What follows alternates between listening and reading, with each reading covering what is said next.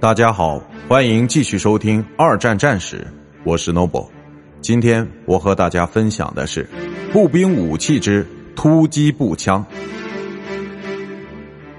在战争的后来几年中，德国人开始引进很多种半自动式的突击步枪，其中包括了很多优点，并避免了传统步枪和冲锋枪经常出现的一些缺陷。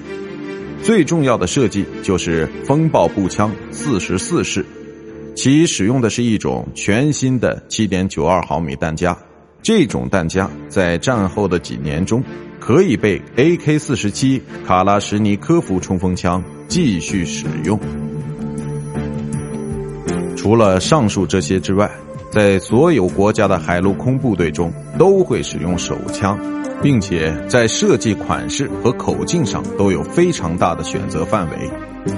这些武器在战斗中经常被用来当做一种近距离的作战武器，并且是最后的防身武器，但很少会被当作第一选择的战斗武器。